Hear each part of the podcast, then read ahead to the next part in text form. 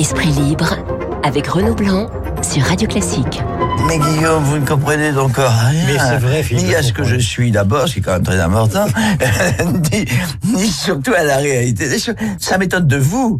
Bah, C'est quand même vous qui posez la question, vous m'insultez. Non, pas du tout, je parle vous répondre. d'Hollande et quest c'est tout. Enfin, vous ne pouvez pas être à ce point monolithique. Vous êtes comme ça, vous. mais Une fois pour toutes, vous vous engagez derrière un candidat. La voix si caractéristique de Philippe Tesson, dont Accord, désaccord, un extrait qui date de 2016. Philippe Tesson qui nous a quittés hier à l'âge de 94 ans. Il faisait partie de la grande famille de Radio Classique. Il était d'une certaine manière le patriarche dans notre studio. Guillaume Durand qui ne pouvait pas ne pas venir parler de son ami Philippe, Jean-Marie Colombani et Bruno Roger Petit qui se sont souvent retrouvés face à Philippe dans ce studio. Des grands moments de radio. Alors Guillaume, on va essayer de, de ne pas être trop triste hein, ce matin dans Ah bah, la presse. On le qualifie de d'Artagnan, d'esprit libre, ça tombe bien, de visage de la liberté, de réac flamboyant, je trouve ça assez beau. Vous aimiez, vous, l'appeler Voltaire? Oui, je l'appelle Voltaire parce que en fait, ce qui me manque ce matin, c'est pas le corps de Philippe, euh, paix à son âme, mais sa conversation. Et sa conversation ne nous quittera pas. Vous venez d'en donner un extrait tout à l'heure. Euh, il ne faut pas oublier que c'est un homme qui est né à la frontière belge, donc c'est un baroque du Nord. Alors on va être sérieux, puis après on ne le sera plus. Mais c'est pas totalement innocent. Euh, c'est un homme qui a connu la guerre, d'où la distance qu'il avait vis-à-vis des présidents de la République. Il est né dix ans après la Première Guerre mondiale Voilà, et il avait dix ans au moment de la Seconde pratiquement. Voilà. Du Donc, début de la Seconde Guerre euh, mondiale. Il a vu ce que c'était que des obus qui tombaient, donc ça changeait totalement le rapport qu'on pouvait avoir à la politique et aux hommes. C'est-à-dire la conversation avec moi, il se moque de moi, puis il essaye de me rattraper, puis il continue. Parce que ça, il le partageait avec François Mitterrand, il le partageait avec le général de Gaulle, qu'il a combattu, mais il le partageait pas avec d'autres hommes politiques pour lesquels il avait un mépris infini. Il avait une grande tendresse pour Sarkozy, une certaine tendresse au début pour Emmanuel Macron. Je me souviens par exemple dans les couloirs de l'Élysée, euh, j'étais avec Philippe et tout d'un coup le président de la République est passé entouré d'une noria de conseillers et il s'est arrêté pour saluer Philippe Tesson, Ouais. pour aller voir Tesson. Donc Tesson était quelqu'un de ce point de vue-là incontestable. Et je dirais un dernier mot, euh, et après je laisserai parler mes camarades, c'est que c'est aussi la génération du théâtre grandiose. C'est-à-dire, je prends Beckett, Adamov, Duras, Villard, Vitesse, euh, Roussin, Grimbert, Ostermayer, Shakespeare évidemment, parce que c'était les mises en scène de tout ce dont on a parlé, mais René de Obaldia, Pinter, Brecht, Arthur Miller, Audiberti, tout ça, c'était dans sa tête. Ces textes étaient là tous les soirs. J'étais au théâtre voir Richard III avec lui dans une mise en scène d'Ostermayer. Il n'avait qu'une seule crainte, malgré mes 70 ans, c'est que je sois ce type trop jeune qui ne vienne pas au théâtre parce que le théâtre, ça l'intéressait pas. Et donc, euh, la vie était une tragédie, une tragicomédie, mais c'était ça, le Tesson. Jean-Marie, vous n'avez jamais travaillé ensemble, en tout cas pas dans les mêmes journaux, hein, c'était pas tout à fait la même tendance politique, mais il y avait beaucoup de respect euh, entre vous. Je crois même qu'il vous a aidé au moment où vous avez euh, Oui, monté euh, le site d'information s'est- il Slate. s'est montré en effet généreux, Ouais. ouvert, et alors qu'il n'avait aucune raison de venir vers moi, il m'a en effet aidé au lancement de, au moment du lancement de Slate. Mais pour reprendre d'un mot ce que disait euh, Guillaume tout à l'heure sur la relation entre Philippe Tesson et les politiques. euh, Je citerai, je n'oublierai pas Pierre Mauroy, parce que avec Pierre Mauroy, ils étaient Alors amis, ils étaient amis vraiment, et amis de, depuis l'école. Et évidemment, de bord opposé, c'était la grande époque du quotidien de Paris, et évidemment, le quotidien de Paris de Philippe Tesson pourfendait la gauche tous les jours. Et un des grands plaisirs que m'avait raconté Philippe Tesson, c'était qu'un jour, il y avait donc une émission du- sur Europe 1, le Club de la Presse. Pierre Mauroy était l'invité et Philippe Tesson avait, après ce club de la presse, fait un- une une du quotidien de Paris, Europe 2.1, Mauroy 2.0. Et il était absolument ravi de cela. Il avait montré cela à Pierre Mauroy qui en avait éclaté de rire et ça n'avait jamais, jamais interféré dans leur relation. Et donc c'était ça aussi, euh, Philippe Tesson, un esprit libre, euh, un, j'allais dire, un non-conformiste de droite mais euh, en même temps profondément libéral parce que voilà parce qu'il n'était pas surpris de, de, de, de qu'on soit d'un bord opposé et qu'on puisse en même temps échanger et profiter l'un de l'autre. Alors évidemment, on ne peut pas oublier le duo de choc sur notre antenne. Philippe Tesson, Bruno Roger Petit. Bruno, merci d'être avec nous ce matin, ancien journaliste, conseiller aujourd'hui, conseiller mémoire d'Emmanuel Macron. Il fallait être affûté avec lui quand vous rentriez dans ce studio. Euh, On pouvait s'attendre à peu près à tout. Et alors, il y a une chose qui me frappe encore aujourd'hui, c'est que je croise des gens Ouais. qui me parlent du célèbre débat du mardi, Tesson BRP. Par exemple, le général Georgelin, qui est mon voisin à l'Élysée, qui est un grand auditeur de radio classique, qui doit nous écouter, parce que je lui ai signalé que je venais, me parle souvent de ce débat. C'était chaud. Oui, ce général, c'était très chaud. Mais vous vous respectiez. Nous nous respections, mon général. Alors Et- justement, je vais vous faire un petit plaisir, un petit Ah. extrait où Philippe vous respecte mais ne vous ménage pas. Écoutez. Bruno en fume. Bruno Les- en fume. Non, Ouais, mais c'est j'ai- les analyses. Bruno en fume. Bien sûr, en faisant de la, de la sociologie de bazar, de la sociopolitique de café du commerce. On donne l'illusion d'abord qu'on est intelligent, et puis qu'on a tout compris. C'est Donc vous êtes même plus chose. Giscard que Finkelkraut et lui est plus Finkelkraut que Giscard. Euh, ah ben, en en l'occurrence, oui, tout à fait, tout à fait. C'est pas incompatible. Alors, c'est complémentaire tout ça. Voilà, c'est complémentaire tout ça. Je vous sens très ému ce matin, Bruno. Ah oui. Ouais, ouais. Parce qu'effectivement, vous avez marqué euh, l'histoire de la radio tous les deux avec, avec ce duo. Il y avait énormément de d'attaques, il y avait énormément de respect euh, en- entre vous. Il y avait une véritable amitié entre vous deux. Vous l'homme de gauche, lui l'homme de droite. Oui, parce que Tesson, euh, il fait partie de ces gens que j'aime bien, parce que ce sont des gens qui traversent la vie sabre au clair. Tout le temps. Ouais. Dans le combat, et dans le respect du combat, et dans le goût de la polémique. Et très souvent, des gens me disaient, mais enfin, ça m'étonne pas que tu t'entendes bien avec Tesson, vous êtes des polémistes. Avec un toujours le petit côté un peu méprisant. Le polémiste n'est pas un journaliste comme les autres. En fait, c'est faux. Tesson, c'est c'est l'incarnation de l'esprit français par la polémique. Nous sommes un peuple qui adore la polémique. C'est ça l'esprit français. Nous aimons la confrontation, nous aimons la disputation, nous aimons euh, le duel, nous aimons la dialectique, nous sommes dans ce rapport. Et Philippe, c'était ça tout le temps. Je ne me suis jamais ennuyé dans un débat avec Philippe Tesson, je ne me suis jamais ennuyé dans un déjeuner avec Philippe. Puis quand vous arriviez au déjeuner, mais au fond... Au quel est- récamier. au récamier, évidemment, toujours au récamier. Mais au fond, quelle est ton ontologie? Explique-moi ton ontologie. Et on partait dans des débats, il s'intéressait aux gens. Et donc, il voulait toujours Ouais. percer ce qu'il y avait derrière. Et quand je suis devenu conseiller des balles, mais pourquoi as-tu fait ce choix Incroyable? Et je lui expliquais. Et la scène que, que, que vient de raconter euh, Guillaume, en fait, nous sortions d'un déjeuner tous les trois avec euh, Philippe et, et, et Guillaume à l'Élysée. Et effectivement, nous avons croisé le président Macron, qui tout de suite a bondi sur Philippe. Et tout de suite lui a dit, votre programmation dans votre théâtre de poche, c'est exceptionnel, vous êtes attentif à tout, vous êtes moderne, vous, vous ne ratez rien. Et je trouve que c'était aussi une façon, à travers ce petit échange, de montrer que le président de la République s'intéressait à- au programme du théâtre de poche, une façon euh, de lui rendre un très bel hommage.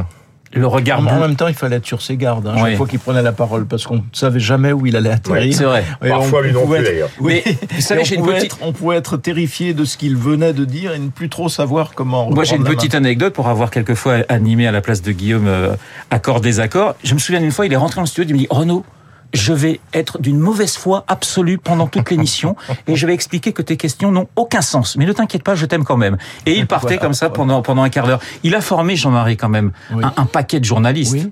Parce que c'était une école d'éditorial en même temps, le quotidien de Paris. C'était vraiment. Et puis, euh, c'était. Zemmour. Et puis euh, c'était la chasse au, au talent, au talent d'écriture. Il était très attentif au, au talent d'écriture. Oui, tout à fait. Toujours bien marqué d'un seul côté, mais néanmoins intéressant toujours à lire. Et ça faisait partie du paysage politique à l'époque. Les journaux pesaient dans le dans le débat politique et Ouais. ça en faisait partie fort fortement lui-même. Donc il avait au fond la place d'un politique, mais d'un politique au sens euh, noble du terme. Guillaume.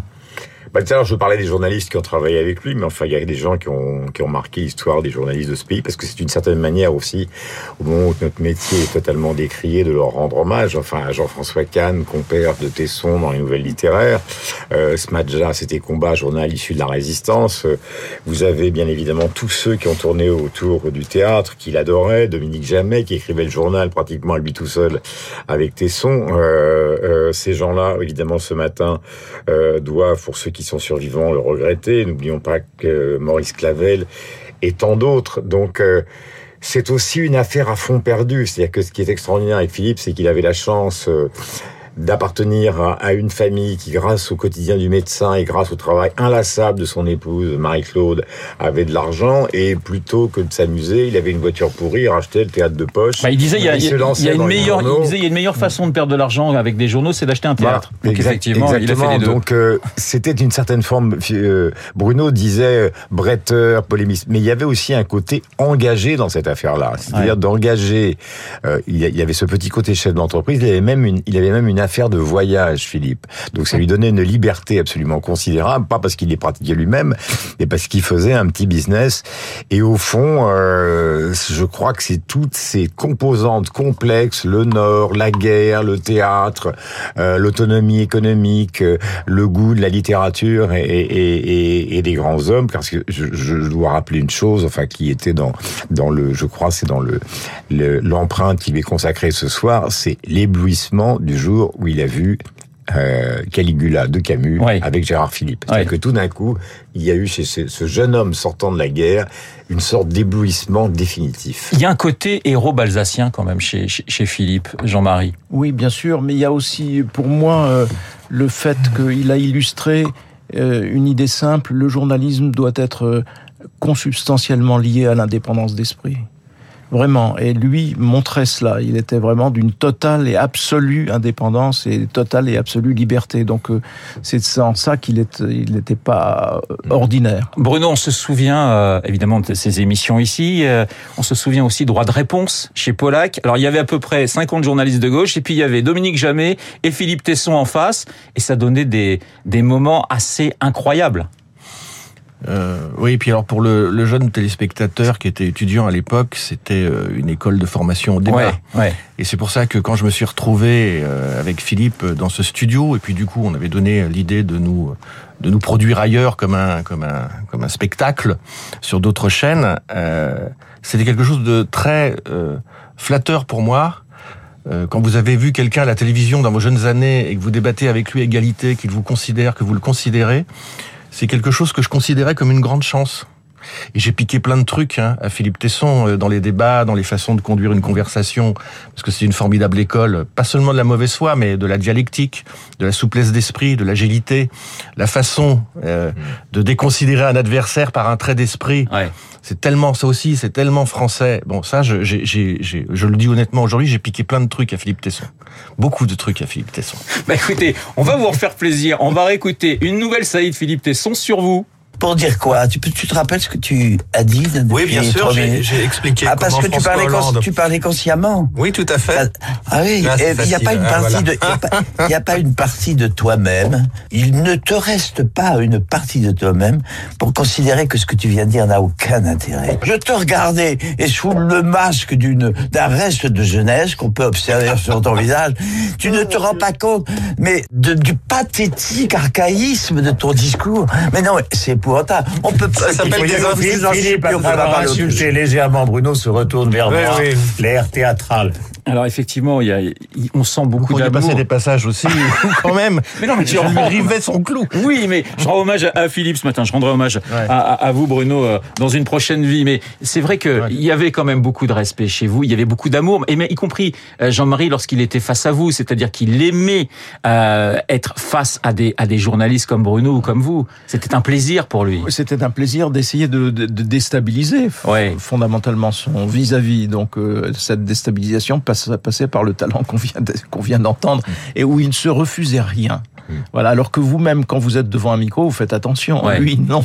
Donc euh, encore une fois, ça pouvait nous entraîner sur des chemins euh, qu'on pas- pouvait regretter après parce qu'il lui arrivait d'aller trop loin. Il lui est arrivé d'aller de, de- deux trois fois un petit peu trop loin, Ah non, notamment faut- une sortie pas- sur Dieu- attendez, Dieudonné qui a. Une chose, faut pas être dupe Ouais, que quand Philippe fais- faisait cet exercice, c'est parce que sur le fond, il était en difficulté. ouais. Et donc, il s'en sortait en vous prenant comme ça à la gorge, sur la forme, les sbroufs. euh, voilà, c'est, c'est, faut quand même remettre aussi les choses dans le contexte. C'est un paradoxe. euh, Ce que tu viens de dire est très intelligent, mais fondamentalement, tu es un idiot. Ou le contraire, ce que tu viens de dire est Ouais. totalement idiot, mais fondamentalement, tu es un garçon intelligent, donc c'est très étonnant. Il faut pas oublier un Ouais. truc aussi, dans le courage que vient d'évoquer Jean-Marie Colombani. Moi, je me souviens comme producteur, à la grande, dans les grandes périodes de tapis, post-VAOM, c'est-à-dire où tapis était tout puissant et terrorisait tout le monde sur les plateaux. Le seul qui a voulu affronter euh, Tapi, alors qu'ils c'était vraiment deux mondes différents. Ouais. Tesson, c'était l'homme du Nord qui vivait à Saint-Germain, qui croisait toutes les grandes personnages de la culture. Tapi, c'était pas du tout son monde. Il y a été. Ouais. Il y a été, et il y a été franchement, et personne ne voulait le faire. Et le deuxième petit point que je voulais aborder, parce qu'il y a Briançon, Nicolas et Michalik qui parlent de ce qu'il a fait pour les aider, c'est Florian Zeller. Il a pris Florian Zeller Ah oui. sous son Oui, aile. oui, oui, oui. C'était un jeune auteur qui avait écrit un premier roman qui s'appelle La fascination pour le pire. Il l'a emmené au théâtre, fait faire du théâtre, et maintenant Florian vit avec son épouse à Los Angeles et il a eu un Oscar avec Anthony Hopkins. Donc ça, c'est quelque chose que Tesson faisait et qui continue à faire au théâtre de poche. De nous deux, c'est lui le vrai funambule, déclarait il y a peu euh, son fils euh, Sylvain, Sylvain Tesson, Sylvain, Daphné et Stéphanie, euh, ses enfants. On va se quitter avec quelques notes de musique parce que c'était un passionné de musique Et un bon pianiste. et un bon pianiste et il adorait Poulenc. Embarquement pour citer quelques notes. On l'a pas, on n'a pas. Eh bien, c'est écoutez, c'est très dommage. Je pensais qu'on avait jouer, un petit peu de musique. Malheureusement, le piano est un peu... Mais le, le piano est un peu long. En tout cas, je vous remercie, euh, messieurs, d'être venus dans ce studio nous parler euh, avec euh, autant de, de plaisir et de mémoire. J'ai voilà, vous voyez, ça arrive. pour vous. Ah, vous avez une petite surprise pour moi. Guillaume? Ouais. Je peux quand même remercier Bruno et Jean-Marie d'avoir été ce matin dans notre studio. Et vous, par la même occasion. Les trois présidents de la République vivants rendront hommage lundi à Philippe Tesson. D'accord. Voilà. Eh ben, écoutez, effectivement, François Hollande, qui n'était pas forcément sa tasse de thé, mais euh, il Non, sera là. Pas du tout. Nicolas Sarkozy et euh, Emmanuel Macron. D'ailleurs, il y a un déjeuner aujourd'hui entre Emmanuel Macron, je crois, et François Hollande. Je pense que ça aurait beaucoup, beaucoup amusé euh, Sylvain Tesson. Et surtout Il en Philippe aurait fait une pièce de théâtre. Il en aurait fait effectivement une pièce. Merci beaucoup, messieurs, d'avoir été ce matin dans notre studio. On se quitte donc avec ces quelques notes de Poulenc. Dans un instant, vous allez retrouver Augustin Lefebvre pour l'essentiel de l'actualité.